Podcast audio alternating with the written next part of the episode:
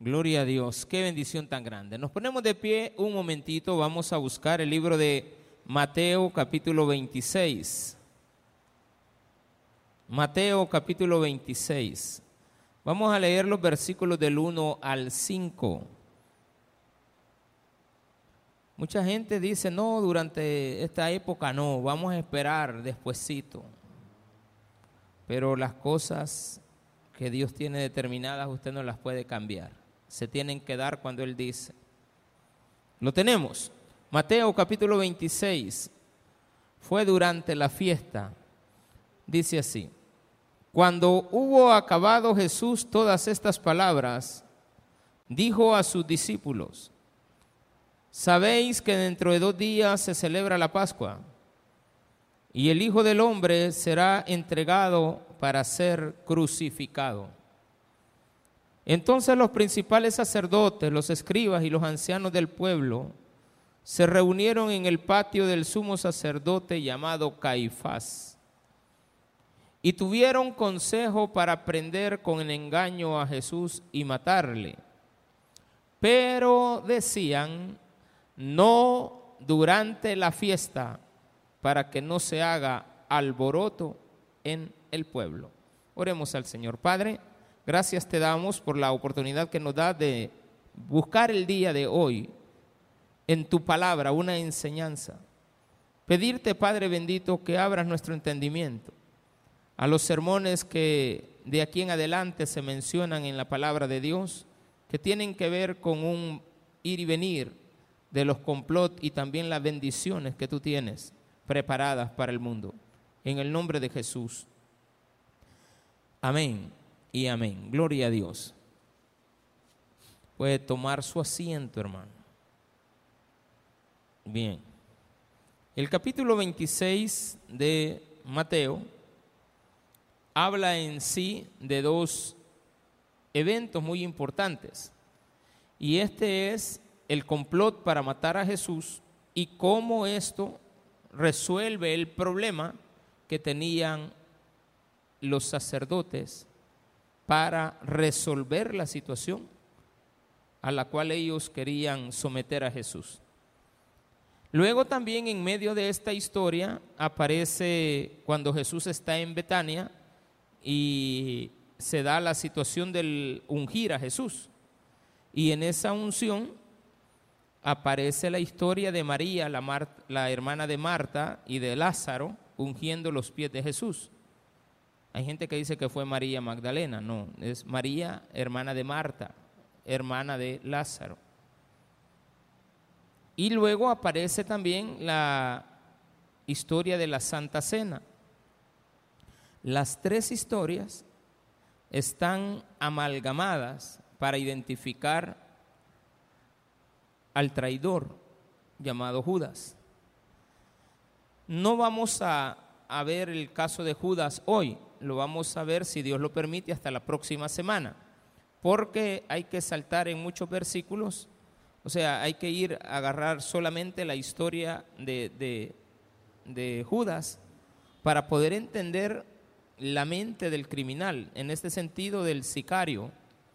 Por eso se llamaba Iscariote, la I de J y la segunda palabra es Iscarios, que es de donde proviene el nombre de sicarios, que eran los encargados de las armas de un grupo que había para defender al pueblo de judío. Entonces, a ellos se les llamaban los sicarios.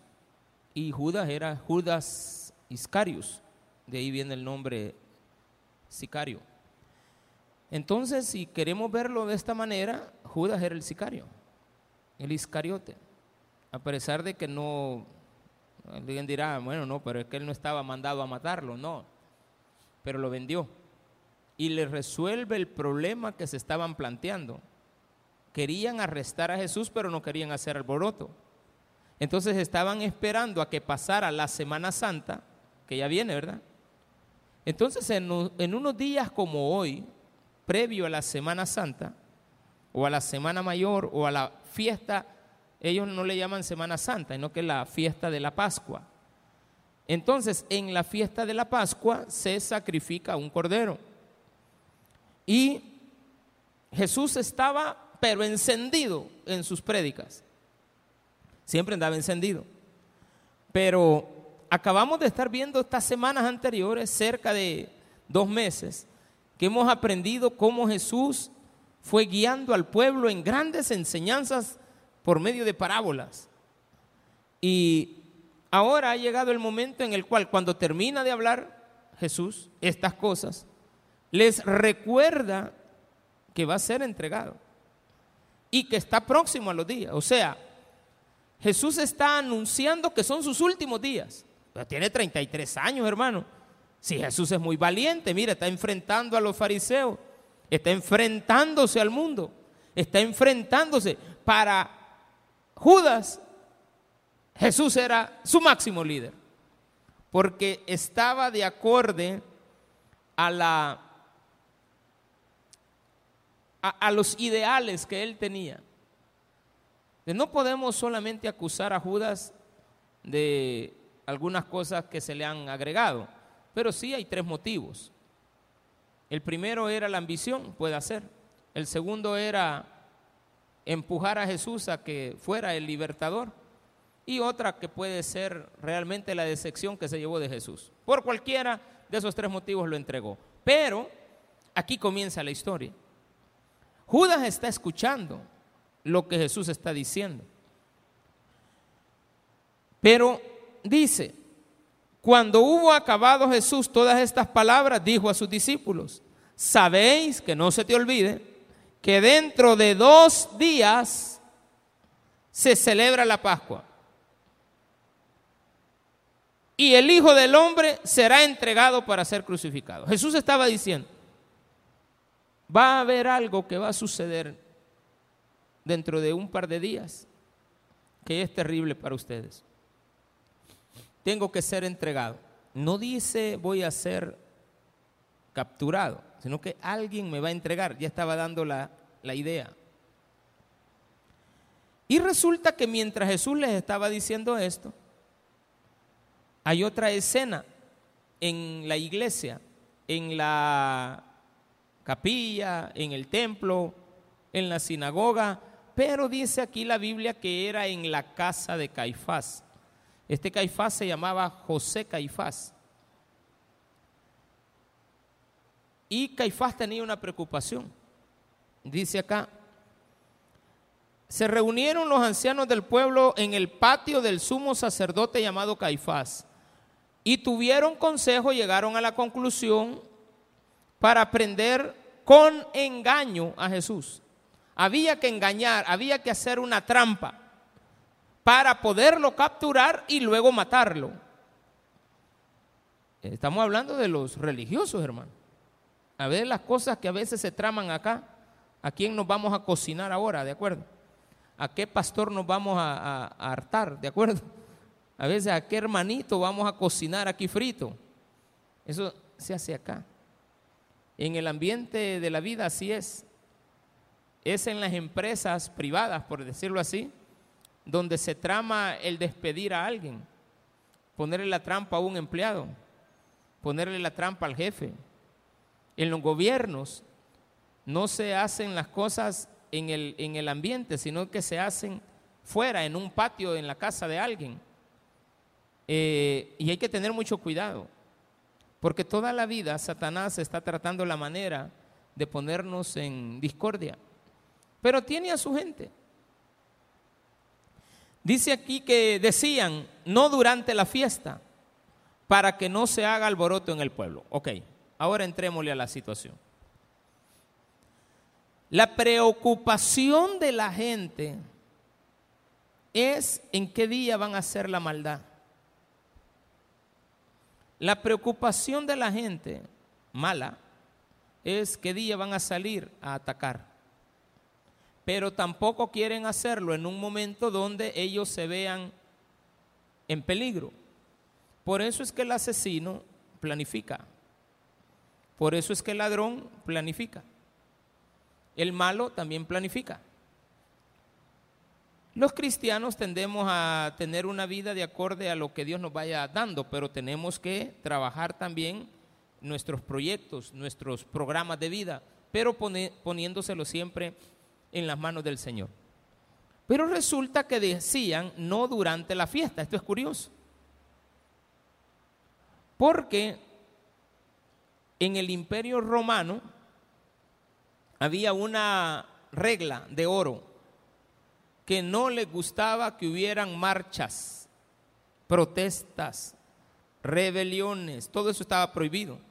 Entonces se llamaba el gobierno de la Pax Romana. La paz en el imperio romano era realmente, realmente se vivía en paz, pero una paz que estaba supeditada a que usted no dijera, pero ni pillo, ¿de acuerdo? Mire qué bonito han limpiado todos a San Salvador. Ni pillo, Porque el que se ponga en desorden lo meten preso.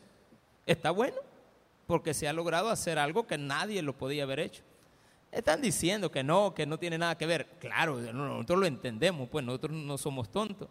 Entendemos que era el, el momento, pues, hacer algo previo, poner una ley donde no hubiera reclamo. De la misma manera, el gobierno romano de aquella época había establecido esto, pero es que era inmensamente grande esa fiesta. Si nosotros comparamos esto, nos damos cuenta que la Semana Santa aquí en El Salvador no se celebra en el centro ni en las iglesias, se celebra en el puerto, más ahora en Subcity. Y ya van a hacer el Subcity 2 Hermano, esa va a ser una tendalada de gente para arriba y para abajo en ese City, que usted va a andar una semana. Claro, los extranjeros van a venir y qué bueno por ellos, qué bueno por la gente de la zona.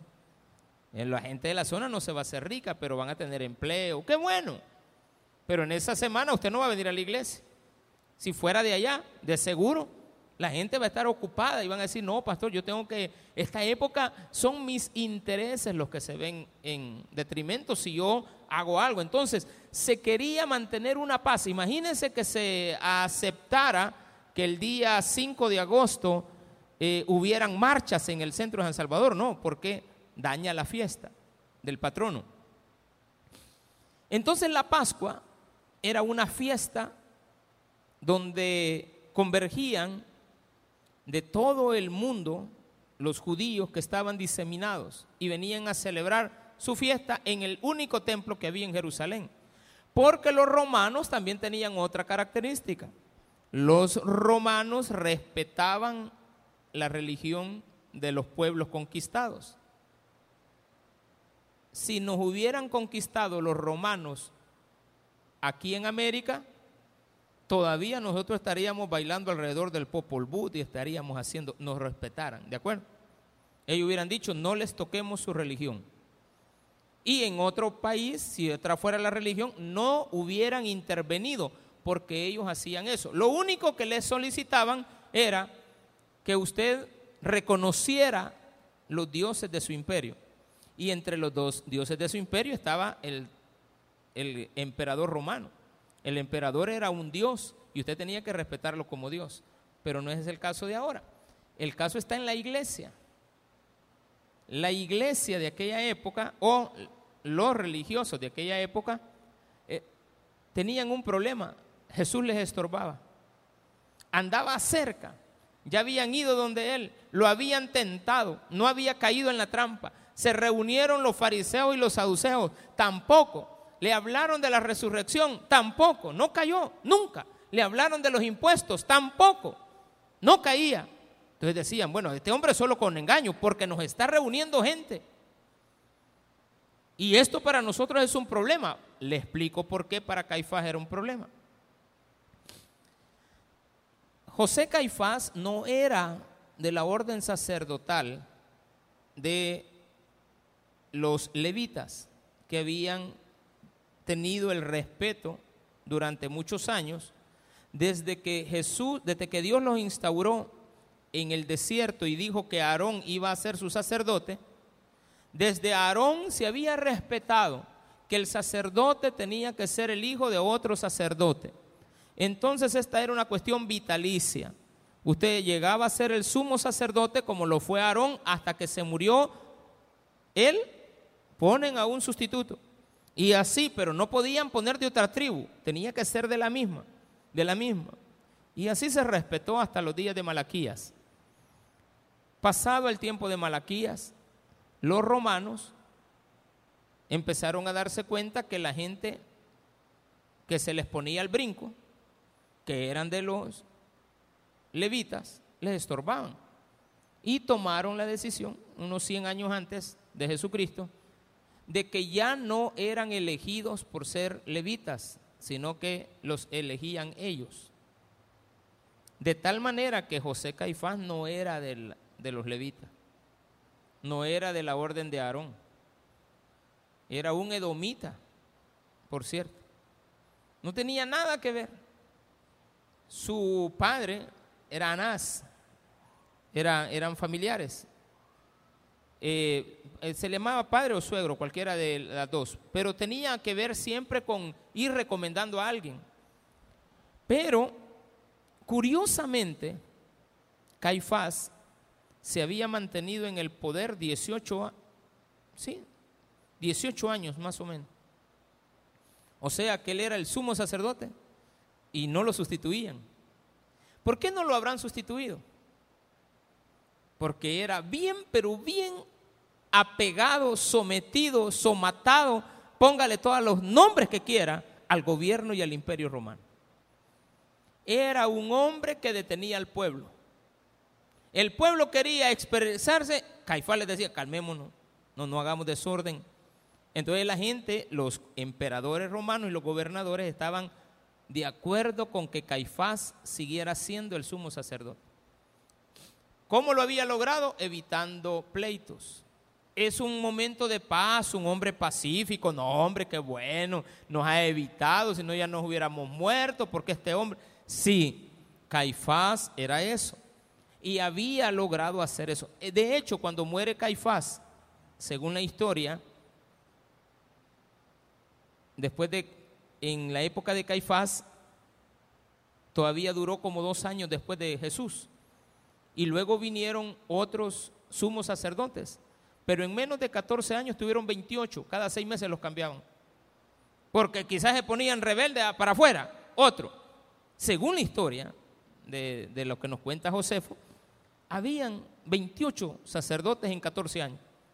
O sea, no duraban, pues. Pero ¿por qué Caifás había durado? Porque era leal. ¿A quién? Al imperio. Se sometía al gobierno puesto.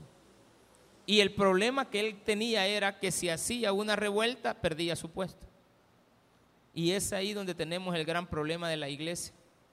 Muchas veces la iglesia está somatada a la perdición, a lo que dirán, a que la gente no se moleste, a que la gente no se puede hacer esto porque no podemos ofender a nadie, no podemos hablar de este tema en la iglesia porque se va a ofender la hermana, se va a ofender el hermano, no podemos tocar este tema porque yo conozco de una familia que está en la iglesia que no podemos tocar eso.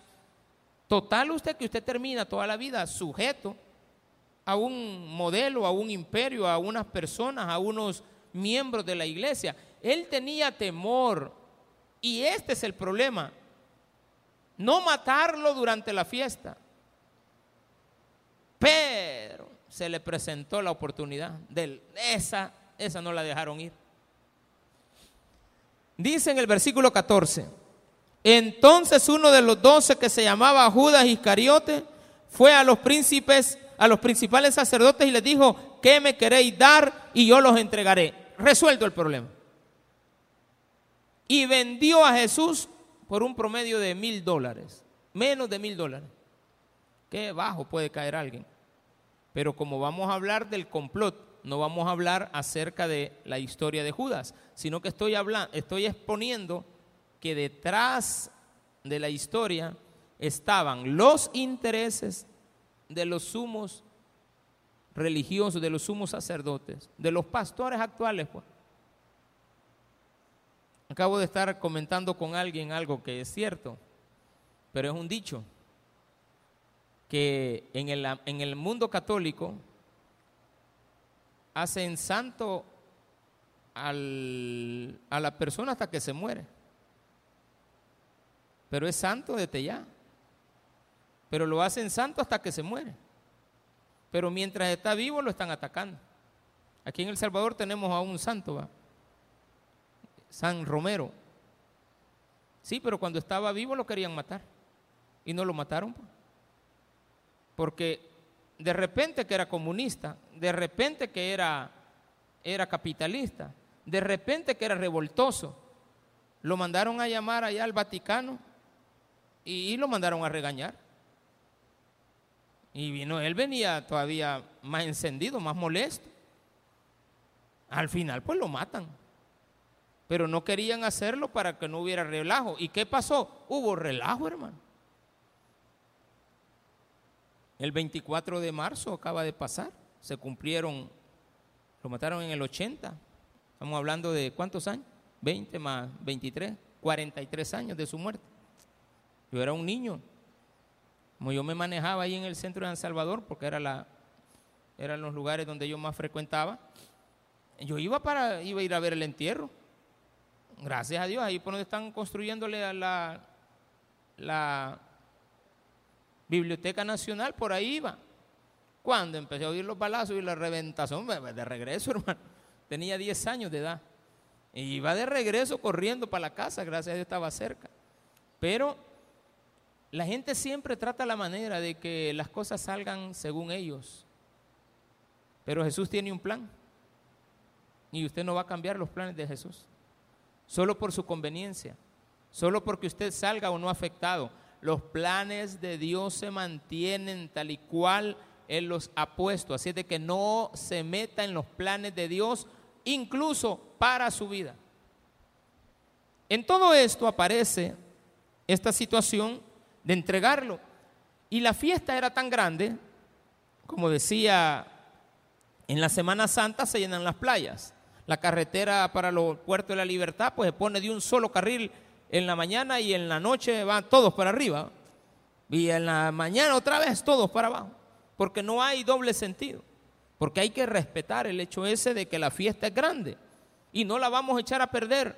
Y está bueno que usted se prepare para una fecha y usted diga, yo no voy a echar a perder esta ocasión.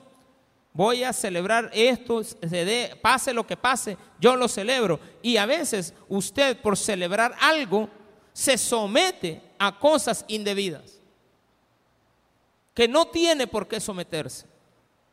La fiesta era tan grande, para que usted tenga una idea, después de, en la época de Nerón, allá por el año 70, un poquito antes, ahí por el 64, hay una historia real, o sea, que se escribió un censo que se hizo. Fue un censo para documentar cuántas personas visitaban Jerusalén en la fiesta de la Pascua. Y no se sabía porque era mucha gente. Entonces no, no, no lo podemos contar. Pero alguien dijo, hagamos lo siguiente.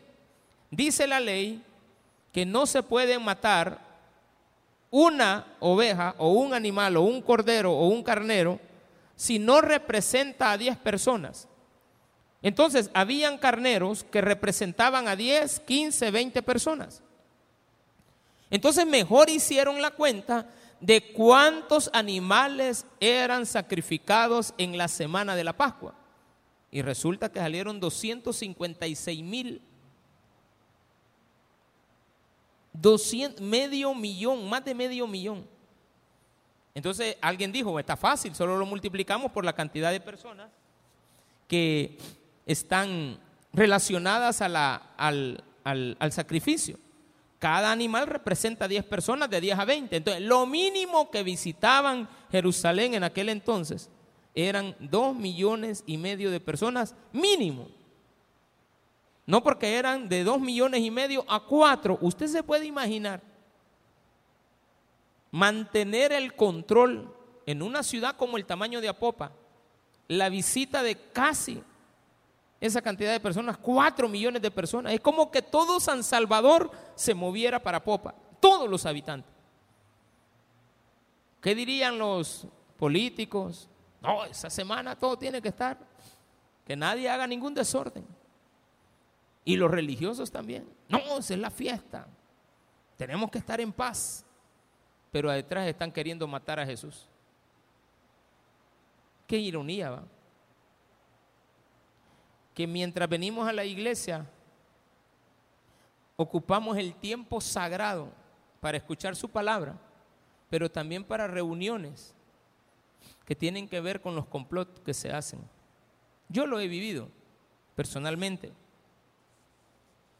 En una ocasión estaba predicando en la colonia Sacamil. Era una iglesia que tenía dos niveles, o sea, abajo era el templo y arriba la escuela bíblica. Pero para subir a escuela bíblica yo tenía que salir del templo y pasar por las gradas de afuera. O sea, las gradas estaban a un costado, le habíamos hecho ahí las gradas. Y este, no sé qué me pasó, no le puedo explicar qué sucedió. Lo único que a medio culto, así como que estoy predicando ahorita, me dieron ganas de ir a, la escuela bíblica. Y le dije al, al, pastor, ya falleció, pastor Osiris, porque uno espera que el pastor asociado que tiene uno en ese momento, al menos que le está ayudando, esté pendiente de lo que uno está predicando. Y le digo, Osiris, le digo, este, haceme un favor, ¿podés seguir predicando? Y yo me bajé y le dejé el micrófono. No sé si él se bloqueó, no se bloqueó, si siguió, no siguió, pero él solo me vio que yo entregué el micrófono, yo nunca había hecho eso. Entregué el micrófono y me fui y subí a escuela bíblica, ay hermanito, no sé, pero me dolió tanto, me dolió tanto haber entrado y ver la escena de lo que estaban haciendo. No, me, me dolió en el corazón. Y en ese entonces estaba de moda el avivamiento. Había una iglesia que estaban promoviendo el G12 y les gustaba practicar el, tocar a la gente y que la gente cayera, este, se fueran de espalda. Todavía hay, pero eso se descubrió que era una farsa. Es una farsa. Entonces, yo que abro la puerta y habían cuatro este, servidores que estaban, uno de ellos, estaban orando bien encendidos y le estaba poniendo la mano y estaban otros queriéndolos cachar. Y los pobres niños que teníamos en la, iglesia estaban recibiendo clases con los ayudantes de los ayudantes. Entonces yo que abro la puerta me les quedé viendo y esperé que, qué pasaba. Como a los dos, qué sé yo, cinco o diez segundos, una de las hermanas iba despatarrada para atrás, hermano. Y ya estaba la otra cachándola. Y en eso va que hablé. Ajá. ¿Qué están haciendo? Aquí, pastor, la, la unción del Espíritu ha llegado. ¿Quiénes están en todo este juego? Esto, esto y esto. Nosotros, bien bravo. Pa. Me salió una hermana bien molesta. Nosotros. ¿Quién más le digo? Fulana, digo. Y ya estaba haciendo el café ella. En la cafetería que tenía. O sea, no, no una cafetería, sino que había un, lugar donde habían café. Pero, o sea, solo la cafetera. Y sale ella y dice, yo también, pastor. Ah, pues entonces hagamos lo siguiente. Ahorita busquen su Biblia, su cartera y se me van de la iglesia. Y lo saqué y le dije, una de dos, o quieren que lo haga público, o se van por la grada y se van ya, pero ahorita, ahorita. No, que no nos puede hacer esto. Claro que lo puedo hacer. No está en lo correcto. Se fueron, se quedaron hablando. La gente algo vio quizá porque había un vidrio. Y les dije, si tienen a hijos, esperen que termine el culto. No vamos a hacer desorden, solo les voy a pedir, no hagamos desorden. Pero este desorden hay que pararlo, porque este no es correcto. Entonces al ratito volví a la iglesia y prediqué, seguí predicando, no dije nada, no, no dije nada. Simplemente al final del culto pues descubrimos la situación. Me reuní en la noche con los, el día lunes con los otros servidores y traté la manera de investigar si habían más traidores dentro del grupo. Eh, traidores, digo, a, la, a la doctrina, a la sana doctrina. Ellos tenían su razón de creer en eso y yo lo respeto, pero aquí no se practicaba de esa manera. Entonces, no salió nadie, gracias a Dios. O no sé si habrá habido alguien y dijo, no, mejor no digo nada y mejor me, me adapto aquí a la iglesia. Y vamos a continuar. Pero es bien doloroso cuando en las cuestiones de la iglesia, de la sana doctrina, de amar al prójimo, lo llevamos por caminos equivocados y lo terminamos engañando. Porque le hacemos creer que lo que nosotros tenemos es mejor que lo que el otro tiene. Y aquí pasaba esto. Ellos creían ser mejor que Jesús. Jesús les era un estorbo en su vida por las enseñanzas que daba. Jesús enseñaba y lo decía y lo hacía. Hacía las cosas que decía que tenía que hacerse. No era de aquellos que dicen que hagan, pero no hacen ellos. Entonces tenemos alrededor de nosotros gente que dice que usted haga las cosas, pero no las hacen ellos. No está bien. Es incorrecto, claro. Cada quien en su tarea. Cada quien en su labor, cada quien a lo que Dios le ha mandado hacer. Pero estos hombres habían tergiversado todo. Eran los líderes religiosos y estaban con el deseo de matar a Jesús. Imaginémonos que ellos, pues evidentemente para ellos Jesús no era nada más que cualquier hombre, independientemente. Querían asesinar a una persona. Entonces aquí, hermano, está por demás decir, no es correcto que usted haga complot contra nadie, porque de hecho así se llama el título que le pusieron, el complot para prender a Jesús. ¿Y cuál era la solución?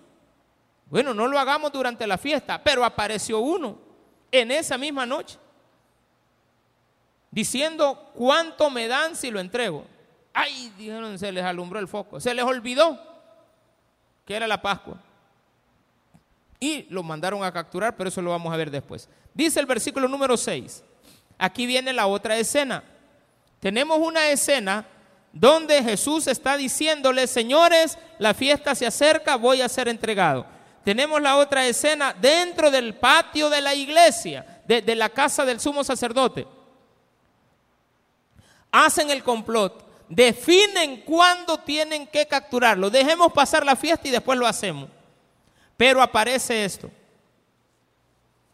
Estando Jesús en Betania, en casa de Simón el leproso, en otros evangelios dice Simón el fariseo, vino a él una mujer, en otros versículos, en Lucas dice que era María, una mujer con un vaso de alabastro de perfume con gran precio y lo derramó sobre la cabeza de él estando sentado a la mesa. Ojo, ya vaya empezando a hablar de un tema.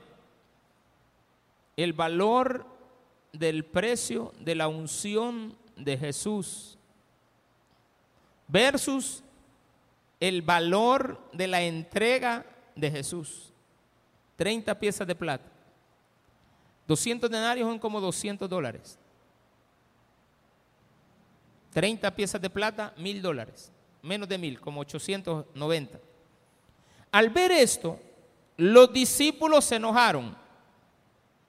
En Juan dice que fue Felipe, pero también después en Lucas se nos dice que era eh, Judas haciendo cuentas. Y dice la Biblia, porque lo tenían por ladrón. ¿Ladrón de qué? ¿Qué manejaba? ¿Qué manejaba Judas? Las finanzas del grupo. Pero sabían que metía mano. Quizás no para tanto beneficio de él, sino que él habla aquí, diríamos a los pobres. Entonces probablemente metía mano y daba. No vamos a decir que Judas era una mala persona. No se tiene registro de que Judas haya sido un mal hombre, sino esta es una tentación que le llegó a él.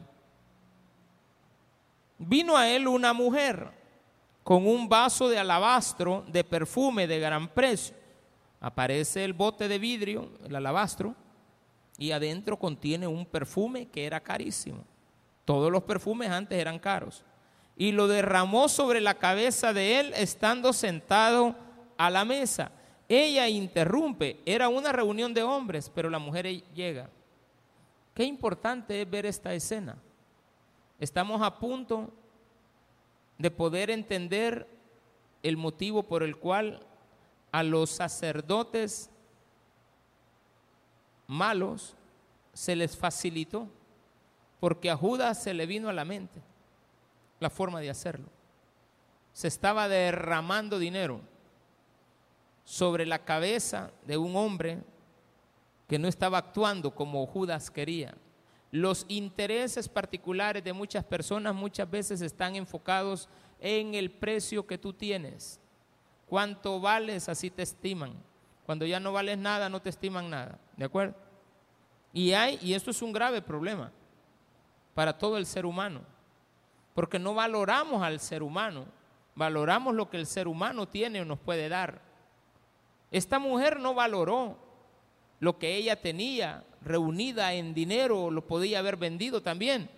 Pero ella dice que tomó todo el perfume. Mire, yo le he hecho gotitas, hermano. Yo hubiera agarrado el, perfume y le hubiera echado aquí a Jesús, nada más. Permítame, Jesús, le voy a echar de mi, de mi pachuli, que me he encontrado por aquí, uno de mis siete machos que yo ando, y yo le puedo regalar. Porque a veces la gente me da, me da a probar algunos perfumitos, pero no me lo dan todo. No me dice, pruébelo, pastor, me ponen un poquito. Bueno, digo yo, y, y el resto le digo, no, no, es de una muestra. ¿Cómo que una muestra? Démelo y a veces hasta las compran las muestras y vienen las muestras delgaditas y uno ahí anda el botecito que le dura para dos puestas, hermano. No es para mucho, pero esta mujer agarró todo su perfume y dice que lo derramó sobre la cabeza de Jesús. Y el perfume era de gran precio. Al ver esto, los discípulos se enojaron diciendo, ¿para qué este? Mire cómo miren las cosas cuando usted las invierte en Jesús como un desperdicio. Entonces el enfoque de la traición de Jesús está basado en intereses por todos lados. Intereses de Judas, intereses de los sacerdotes, el poco interés que le puso la mujer al precio que tenía su objeto, el, el valor que había ahí. Ella no lo estimó. ¿Por qué? Porque lo invierte en Jesús. Jesús le había provisto de ese perfume.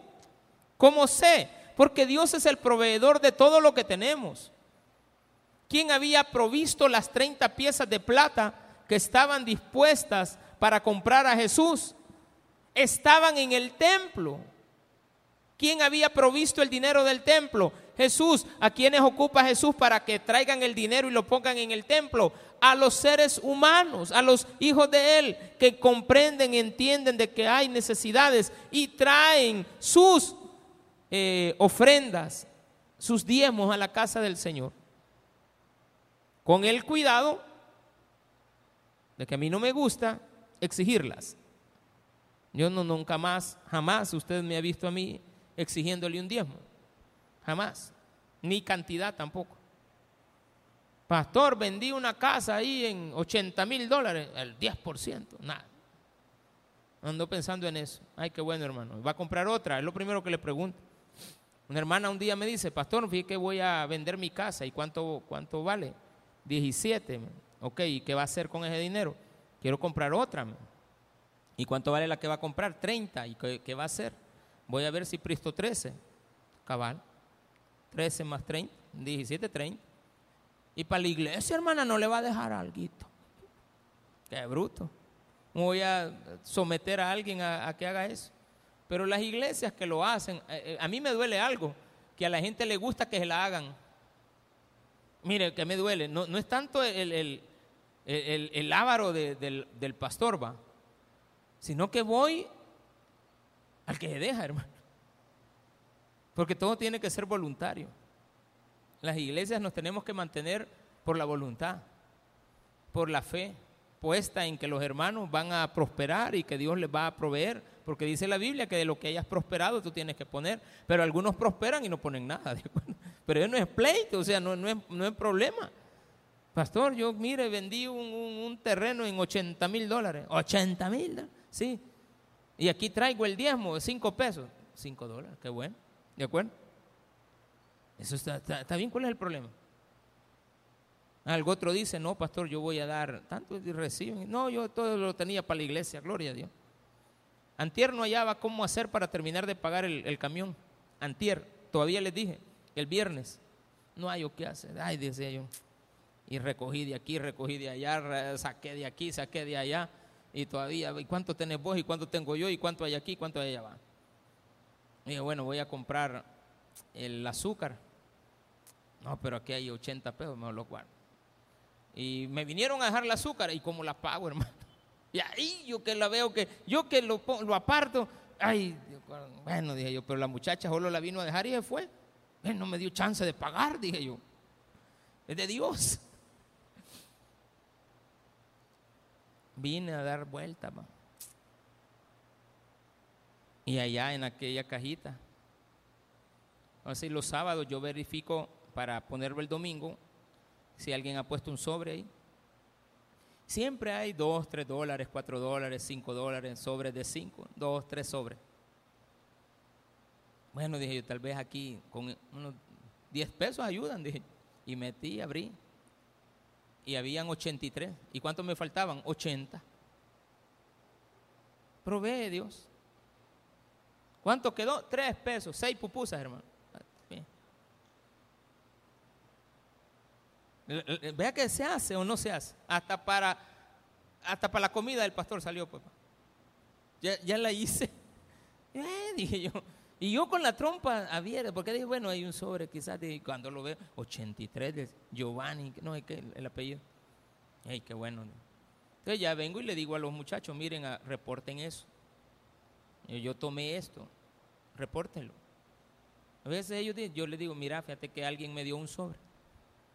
A veces aparece uno, siempre de un, de un hermano. Eh, una vez al mes, a veces un tiempo en ti que se tardó no, nunca le voy a llamar, pero cuando yo lo recibo, le pongo y le mando una foto. No sé por qué no me la responde, no sé si es el mismo teléfono que anda, pero yo le tomo la foto al número que él me dio. Y digo, mire, aquí está recibida su ofrenda. Ya está incluida el día de hoy. Entonces agarro los sobres y los pongo donde los van a poner. Pero ayer era urgente, porque ayer se vencía la cuota. Pero Dios provee. ¿Por qué voy a andar diciendo, ¿para qué este desperdicio? ¿Por qué se desperdician las cosas? Se desperdician cuando usted las tira a la basura. Cuando usted, ayer me dice una, señora, estábamos hablando de unas pastillas de ajo. Y me dice, ah, mire, le digo, esto es bueno para, para esto, pero cuidado con este otro problema. Ah, sí, me, son buenas esas pastillas. A mi hija un día le regalaron una, me, como se la regalaron, no la valoró y le digo, ¿y usted qué las hizo? Ah, yo como las vi vencidas, las boté, se las hubiera tomado. Se las hubiera tomado. ¿Cuánto tenían de vencido? Un mes, no, hombre, y duran hasta dos años más. Todos los hasta los medicamentos que usted compra. Lo único que pierden su fuerza, su, su potencia. No, hombre, le digo, es un desperdicio. Le voy a explicar por qué es un desperdicio. ¿Se ha fijado que hay gente que bota queso? ¿Verdad que sí? Hay gente que agarran el queso y dejan un poquito, dejan un poquito de frijoles, dejan un poquito de todo, dejan un poquito de tomate. Yo no, mi hermano, yo. Pregúntele a mi esposa, hasta me dice, mira, deja de hacer eso. Nadie me ve, le digo, en la casa. No le digo qué hago, pero nadie me está viendo, solo vos me ves. Y usted imagínese lo que yo hago con los platos. Los lame, para no, tampoco llego a eso. Me gusta agarrar la, las tortillas y, rasparlo, pues, a que quede, quede limpio. Mira, si así hasta menos cuesta lavarlo, le digo, ese aquí va todo, le digo, ese aquí raspadito se vale, digo. No sé de dónde agarré la costumbre, pero en algún lugar tuve, tuve que haber vivido donde las cosas no eran tan abundantes. Ya me acuerdo, mi mamá me hacía frijoles molidos y me engañaba porque me llenaba el plato, pero yo no sabía que era tan molido como lo era la capita de encima, pasándole, ya no hay nada, pero me volvía a llenar. Era, inteligente mi madre, Porque yo pasaba la tortilla y se volvía a llenar. ¡Ey, qué chivo! Pero hay un momentito que, deme otra tortilla y a echarle. No hay que desperdiciar en la vida. Nada se desperdicia cuando usted lo invierte en Jesús. Nada. No hay una sola cosa que usted haga por Jesús que no tenga una recompensa. Y esta mujer estaba preparando a Jesús para la entrega. Lo iban a entregar, sí. Lo entregaron, sí. Jesús había provisto todo lo necesario para que usted pueda, Dios a usted le provee para que usted pueda ser de bendición. Esa es la, la razón de ser. Entonces le digo, mire, cuando usted desperdicia un queso, ya se lo he explicado, el queso lo necesito procesar. Tengo que buscar leche. Y la leche no aparece, aparece de una vaca. Entonces yo necesito una vaca, pero para que la vaca de leche tiene que haber nacido de un torito con una vaquita. Y yo tengo que tener pasto. Imagínense todo el proceso para que le pongan queso. Y viene usted, ay, unos, ¿cuánto vale la, marquetita del, del original? 2.50, 2.75, 3 dólares. Ay, pero allá lo dan a 1.25. Ah, pues sí, pero no, no, es queso, hermano. No, no es queso. ¿Y qué es? Pues a saber qué es, pero siempre va a ser un desperdicio. Yo le decía a la hermana, imagínese cuánto costó haber hecho esa pastilla de ajo. El proceso que se llevó para crear los ajos, el bote, la viñeta, la ciencia que hay detrás de eso. Y solo se agarra y se bota. Usted agarra las cosas y las bota. A mí no me gusta desperdiciar nada. Pregunte en la casa, no pregunte, pero yo le cuento. Jamás he botado un pedacito de jabón. Nunca. Yo el jabón llega la laiminita, la última y yo estoy usándolo. Y el último pedacito se lo pongo a un mascón que tengo por ahí. Lo deshago bien. Y ahí le sale todavía un poquito más. Y el bote de champú, pastor, yo le echo agua, hermano. Y el último poquito lo, lo bato bien. Y ahí lo echamos. No hay que desperdiciar. Me, molesta. A veces entro a los baños de cualquier lugar y he visto que está desperdiciándose. Digo, bueno, voy a cerrar la válvula. Ah, no sirve, le voy a cerrar aquí. Y después le digo al, dueño, mire, fíjate que ahí tiene una fuga de agua. Yo le cerré ahí. Vaya, repárela, que no se siga desperdiciando el agua. Es un recurso. A los animalitos se les debe de dar cabal una vez al día, no tres veces al día, porque desperdician. Todo se pierde. La gente no se da cuenta del valor que tiene aprovechar todos los recursos que Dios nos da. Y esta mujer ocupó todos los recursos que tenía y los invirtió en Jesús. Primero Jesús dice, me van a matar, pero para que me maten tiene que cumplirse esto, me tienen que este, vender, me tienen que ser entregado por la persona que me ama, a quien yo amo, dice Jesús. Porque Jesús dice de de Judas, que, bueno, lo dijo David, el rey David en un salmo, me entregó a quien yo más amaba, aquel a quien yo amaba me entregó. David escribió eso sin saber de qué estaba refiriendo a Judas, pero eran profecías que estaban determinadas para que Jesús fuera entregado. No tenía que ser capturado así nomás, no, tenía que ser vendido y tenía que ser hasta con el precio, el precio de un esclavo, 30 piezas de plata. Sin negociación, porque habían esclavos que se vendían por menos, porque usted los transaba, los compraba en 20 y los vendía en 30, pero el precio final de un esclavo era 30, 30 piezas de plata. Es como cuando le dicen, mire, el galón de gasolina va a valer 4.30, todas las gasolineras 4.30. Y usted le tiene que ganar a esos 4.30. Tiene que comprarla más barata para poderla comercializar. Ah, pues Jesús fue una mercancía. Dice acá, porque esto podía haberse vendido a gran precio y haberse dado a los pobres. Ah, está bien, digamos que así lo pensó usted. Pero no era cierto. Se estaba previendo el hecho de que, entendiéndolo, Jesús dijo, ¿por qué molestáis a esta mujer? Pues ha hecho conmigo una buena obra. Y dice también acá, porque siempre tendréis pobres con vosotros, pero a mí no me tendréis porque al derramar este perfume sobre mi cuerpo lo ha hecho a fin de prepararme para la sepultura. Ahí vino el Judas, dijo, ah, no, este hombre está decidido a morir. Dice que dentro de dos días lo van a, lo van a entregar. Se decepcionó. ¿Cuántos se decepcionan de no haber encontrado en la iglesia lo que andaban buscando que el mundo no les dio y tampoco se los va a dar la iglesia? Porque no, eh, aquí no es de venir a traer. Ese es un error pensarlo así. Me voy a ir a la iglesia a ver qué cacho. Si me porto bien me van a dar, si no me porto bien no me van a dar. Portate bien, mira, anda a la iglesia. Sí, está bien, venga a la iglesia, no, eso no es ningún problema. Usted venga, pero no venga buscando sus propios intereses. Tiene que ser desinteresado.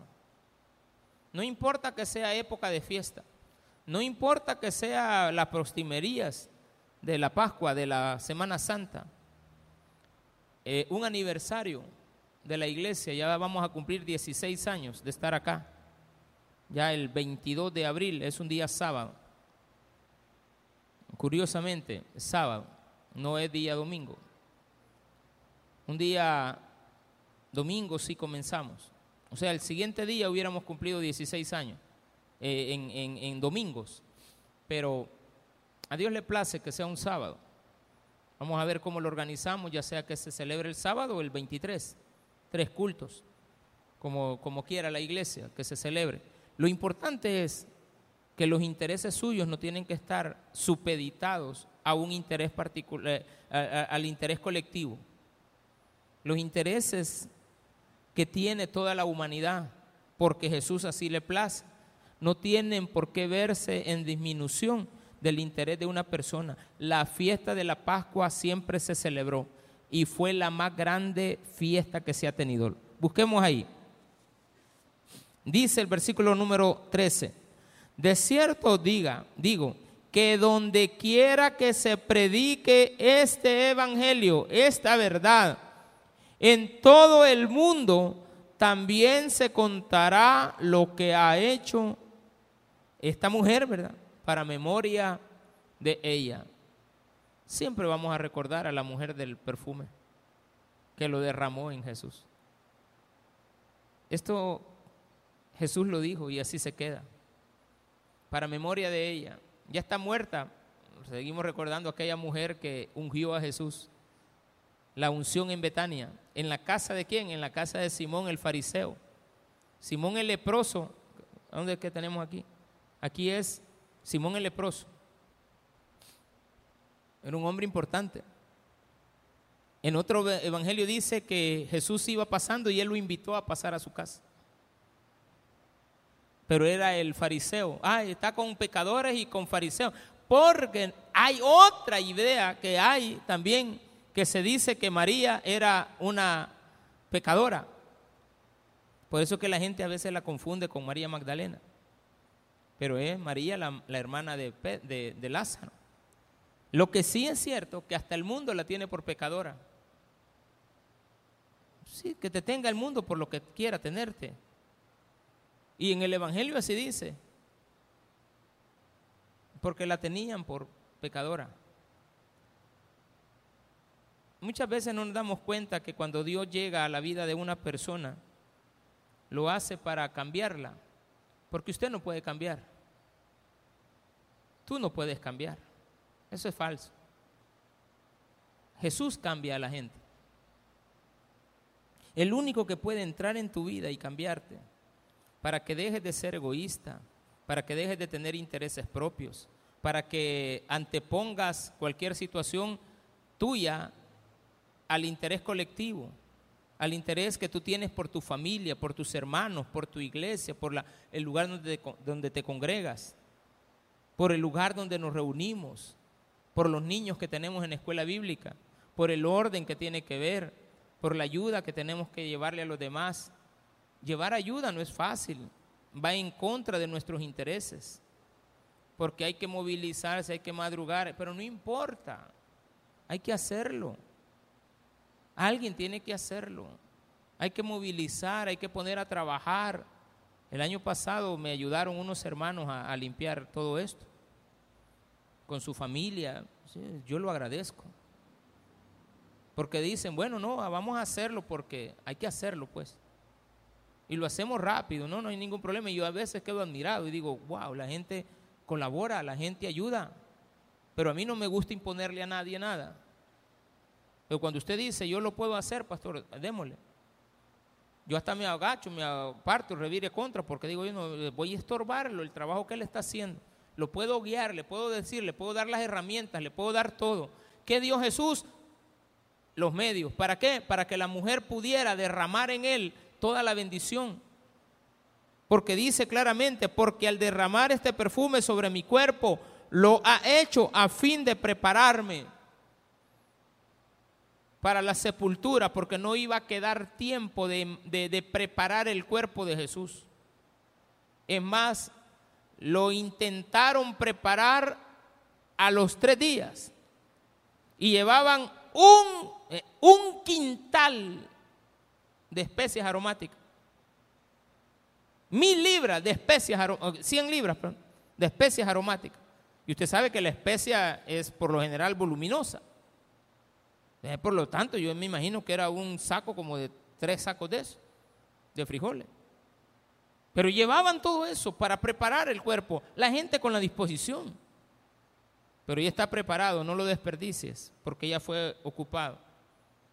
Cuando llegaron el cuerpo ya no estaba y las que hacemos con las especies las han de ver ocupado en otras personas. Dios les ha de haber provisto a otros que no tenían para preparar a los cuerpos de sus muertos. En Jesús no hay desperdicio. Así de que todo lo que tú traigas para el Señor es una bendición para tu vida. Número uno. Número dos, no pongas tus intereses por sobre los intereses de los demás. Las cosas hay que hacerlas en el tiempo que se tienen que hacer, no dejarlas para después. Jesús no iba a dejar para después de, de, lo que tenía que pasar por el interés que tenía Caifás, que ya hemos dicho de antemano que ni tan siquiera era de la orden sacerdotal de, los levitas. Era malo. Tenía la paz porque estaba sometido al gobierno de aquella época, al imperio, que no le gustaban los pleitos. Pero cuando usted es una persona que tiene bien puestos los pantalones o bien puesta esa falda, nadie me la va a mover del lugar donde usted se encuentra. Démele un fuerte aplauso al Señor.